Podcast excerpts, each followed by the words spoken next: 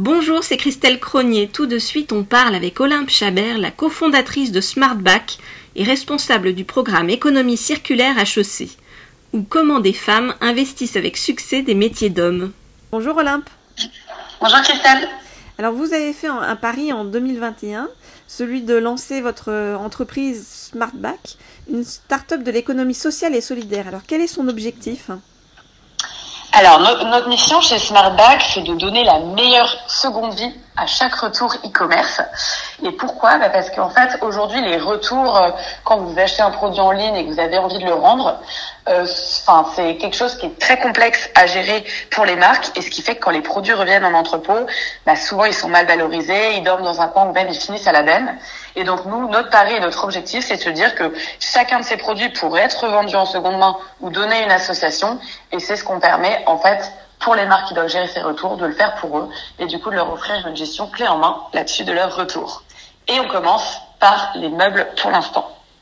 Oui, j'ai vu que chaque meuble finalement euh, faisait 500 km généralement pour revenir en entrepôt euh, sans pouvoir être remis en stock dans 80% des cas.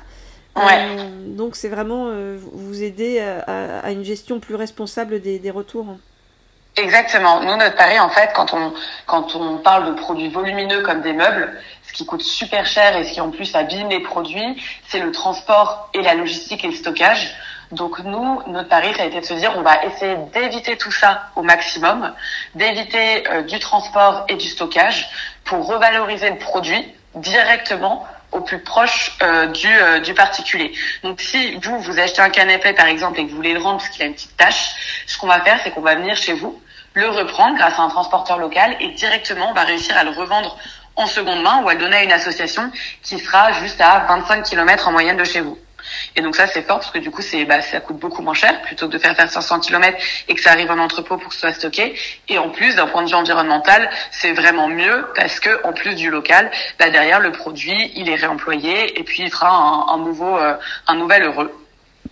C'est donc une entreprise engagée que vous avez fondée, euh, euh cofondée avec euh, Ariane Varal, euh, que vous avez rencontrée sur les bancs de HEC. oui. Et vous êtes finalement lancées toutes les deux dans, dans, un métier qui est souvent plus réservé aux hommes. Alors est-ce que ça augmente la difficulté à faire bouger les lignes? Alors, bah, c'est sûr que c'est plutôt atypique et rare d'avoir deux, deux filles, femmes de, de on avait 25, enfin Ariane 24, moi 25 quand on s'est lancé. Et en plus, on s'est attaqué à un sujet qui est assez niche et un peu technique. Donc c'est ça, c'est celui de la reverse logistique des produits volumineux. Euh, ce qui n'était pas facile, c'est qu'effectivement, au début, on nous a dit certains mentors qui croyaient dans notre projet, par exemple Thierry Petit, qui a, qui a fondé euh, Showroom Privé, nous a dit dès le départ, bah, effectivement, lui, euh, ce directeur supply, il allait pas le voir, il vous écoutera pas quel que soit votre projet. Euh, donc ça, c'était pas forcément facile à entendre et on, on s'en est rendu compte sur quelques calls clients où moi j'allais et je faisais venir euh, mon stagiaire euh, Théo parce que c'était hyper intéressant aussi pour lui. Directement, on allait se tourner vers lui en disant Monsieur, pouvez-vous nous présenter Smartback? Donc j'étais bon. et bah Théo, vas-y, présente-toi et je présenterai Smartback euh, après. Donc il y a, y a, des petits biais comme ça, juste parce que c'est rare. Euh, je pense qu'aujourd'hui, bah, finalement, on a réussi euh, quand même à prouver notre légitimité sur le secteur, euh, juste parce qu'on a signé des premiers clients, maintenant on a des très bons chiffres, on a des bons résultats, notre proposition de valeur elle est là, euh, on est moins cher que que les process qui existent sur le marché, et donc euh, finalement bah, c'est ça qui c'est ça qui paie. Et aujourd'hui, je sais que derrière derrière nous dans notre dos, on nous appelle avec Ariane les filles de la reverse. Et donc, euh, certains logisticiens, euh, transporteurs ou, distributeurs parlent de nous. Est-ce que tu as rencontré les filles de la reverse? Et donc, je pense que bah, c'est peut-être plus une force parce que euh, bah, c'est rare et au moins, euh, et au moins du coup aussi, euh, on retient et, et, ça suscite la curiosité. Donc, donc voilà, je pense qu'au début, c'était potentiellement un peu plus compliqué de gagner en légitimité, en crédibilité, surtout qu'on n'est pas de ce secteur-là et surtout qu'on était très jeunes. Et maintenant, finalement, bah voilà, tous nos interlocuteurs, c'est des hommes de plus de 40 ans en général, des directeurs supply, mais euh, on a des chiffres derrière nous qui prouvent que, bah, en fait, notre modèle, il, il, il est efficace. Donc, euh... vous avez Donc, été... voilà. Oui. Vous avez été formé à HEC, vous avez complété votre cursus business avec un volet ingénieur euh, d'ingénieur agronome euh, chez AgroParisTech, je crois. Oui, c'est ça. Est-ce qu'il y avait beaucoup de femmes dans votre cas?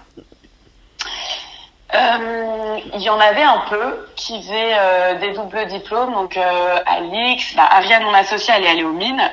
Euh, moi, je suis allée à l'agro. Il y en avait quand même pas mal. Euh, nous, à l'agro, on était deux. Enfin voilà, on a été deux filles à faire HEC agro. donc oui, il y en avait. Et en plus, l'agro, moi, c'est quand même une école d'ingénieur, mais très enfin, où il y a beaucoup de femmes, une majorité de femmes, et qui est même, je pense, plus féministe dans l'esprit que HEC. Donc, euh, donc oui, il y en a, et je pense qu'il y en a de plus en plus qui, qui, qui, qui, enfin, qui font ces doubles passerelles et qui voient l'intérêt à avoir la double casquette aussi ingénieur euh, et business. Oui, parce qu'on dit qu'il y a peu de femmes encore, euh, chez, ou en tout cas pas assez de femmes chez les, chez les ingénieurs. Euh, Et comment est-ce qu'on est accueilli par les ingénieurs hommes? Bah, c'est ça. Moi, je pense que c'est un cas un peu spécifique où, euh, enfin voilà, c'est un cas un peu spécifique parce que AgroParisTech, c'est une des seules écoles d'ingénieurs, je pense, où il y a une majorité même euh, de, de, de, filles. Et dans l'esprit, c'est quand même super ouvert et, et, et, très féministe par rapport, quand on en parlait avec Ariane Omine, effectivement, il y a quand même plus d'hommes. Mais ça, ça change, ça change progressivement. Donc, euh, moi, moi, dans mon cas, euh, j'ai trouvé même que la grosse était, euh, c'était dans l'esprit, euh, enfin voilà, plus inclusif et un peu moins misogyne qu'HEC. Je pense qu'il n'y a pas forcément de règles, ça dépend pas mal des cultures d'école, à mon avis. HEC, c'était assez misogyne bah, il y a un peu plus, bah justement, à HEC, il y a un peu plus d'hommes que de, que de, que de femmes. Et, euh, et, voilà, avec les associations, les associations de, de, rugby ou autres, il y a un peu plus le côté euh, mec grande gueule que j'ai trouvé en tout cas qu'à l'agro. Euh, après, euh, je pense que c'est propre à, enfin, voilà, à plein d'écoles, plein de plein d'autres écosystèmes. Il y a beaucoup de femmes euh, qui euh, commencent par des, des, grosses entreprises, comme vous, vous, par exemple, vous étiez chez Nestlé en tant que bras droit du directeur de l'innovation. Euh, et qui ensuite passent à l'entrepreneuriat parce qu'elles se disent que finalement euh, elles auront peut-être moins de, de, barrières en termes d'équité ou de parité. Euh, donc vous, vous êtes passé du chocolat à l'entrepreneuriat. Comment, qu'est-ce que vous avez ressenti en fait sur le chemin? Et puis vous aviez vraiment envie d'avoir les mains dans le cambouis? Ouais, bah alors déjà en, en rentrant chez Nestlé, le, euh, le, poste, enfin le, le, poste que j'occupais, donc c'était d'être bras droit du directeur innovation et de faire de l'entrepreneuriat. Donc déjà assez tôt, j'avais un peu cette volonté de, de faire bouger les lignes et, euh, et, je me disais, bah, si on fait changer d'un point de vue environnemental quelques bonnes pratiques chez Nestlé, on aura un impact décuplé parce que bah, voilà, c'est la première multinationale euh, agroalimentaire. Donc c'est pour ça que je suis rentrée là-bas et c'était top parce qu'effectivement, ça m'a bien formé, ça m'a permis de comprendre comment comment fonctionne un grand groupe. En plus, j'ai travaillé sur des sujets aussi de reverse logistique, donc en fait pour euh, pour la vente de produits en vrac ou de consigne. Donc c'était super, mais j'ai eu pas tant, euh, enfin voilà, pas tant de, de, frustration en termes euh, pour gravir les échelles ou autres, mais je me suis rendu compte que que les que les hum, les grosses boîtes avaient du mal à innover, c'était quand même des grosses machines. Et moi, chez Nestlé, j'allais chercher des petites startups avec qui on pouvait avancer et aller plus vite pour faire justement pour pour faire cette vente en vrac ou autre. Et je me suis plus reconnue dans l'autre partie de me dire que moi j'allais être une petite start-up qui, pareil, allait bosser avec des grands groupes pour les aider à, avancer et aller plus loin.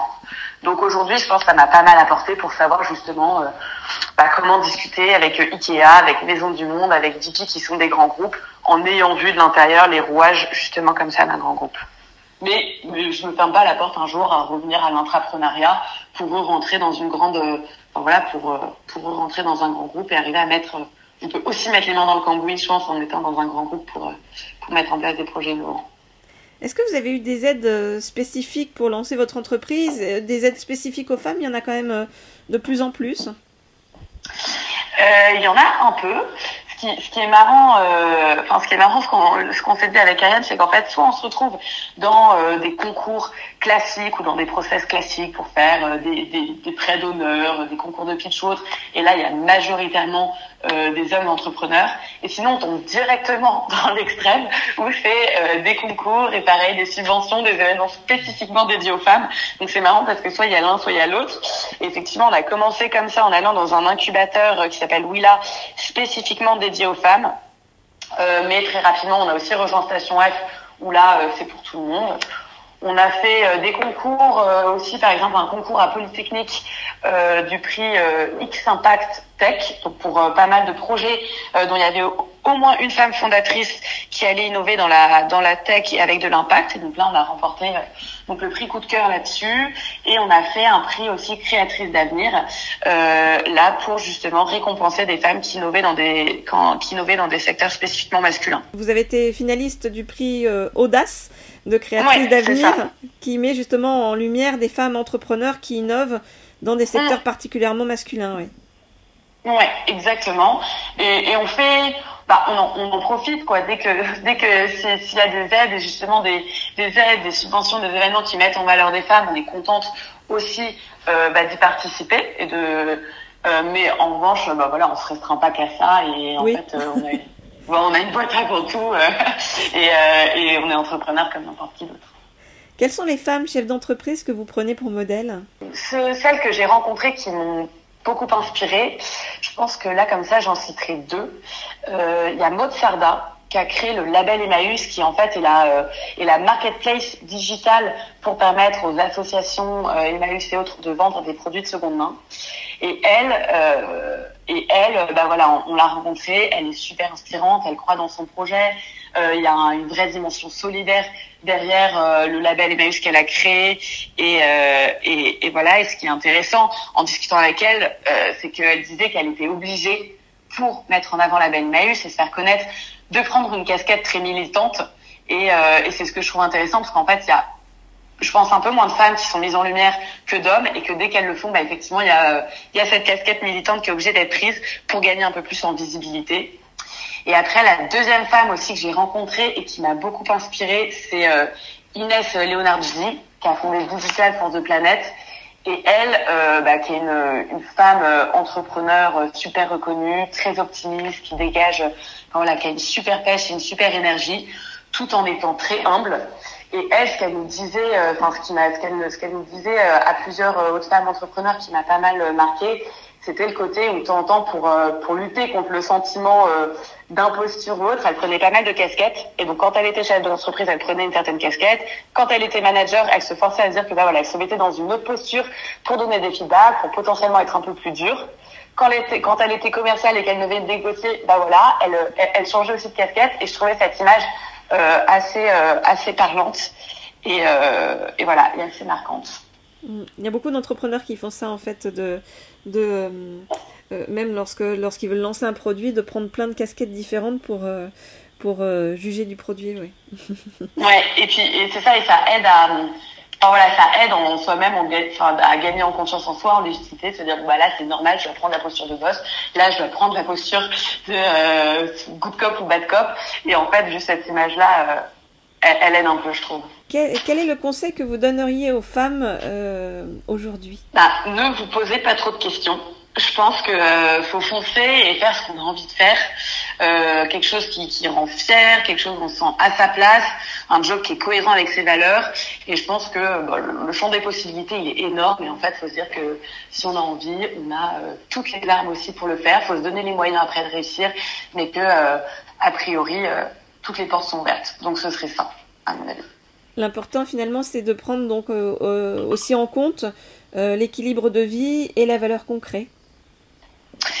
Euh, oui, bah chacun a son, chacun, enfin voilà, définit son, son propre euh, équilibre de vie et effectivement en termes de, de valeur créée, moi ce que je trouve c'est juste qui me motive tous les jours, c'est que euh, c'est que bah, je me sens hyper fière de ce qu'on fait chez Smartback. Je trouve qu'on a une mission qui est en accord moi avec, euh, enfin voilà, avec les valeurs qui sont importantes pour moi et ce qui fait que je m'épanouis dans mon job et que je me sens à ma place et que faut, faut se poser toutes ces questions là, de savoir ce qu'on aime euh, qui on veut être, ce qu'on veut faire, pour ensuite trouver le bon équilibre dans sa vie pro, perso et voilà. Merci beaucoup Olympe. Merci à vous Christelle. Le Cercle de Confiance, le podcast sans filtre qui donne la parole à tous. 100% inspirant, 100% sociétal, 100% optimiste, zéro censure. À retrouver chaque lundi dès 9h sur les différentes plateformes d'écoute, Apple Podcast, Google Podcast, SoundCloud, Spotify, YouTube et bien d'autres. Le plein de bonnes ondes pour la semaine.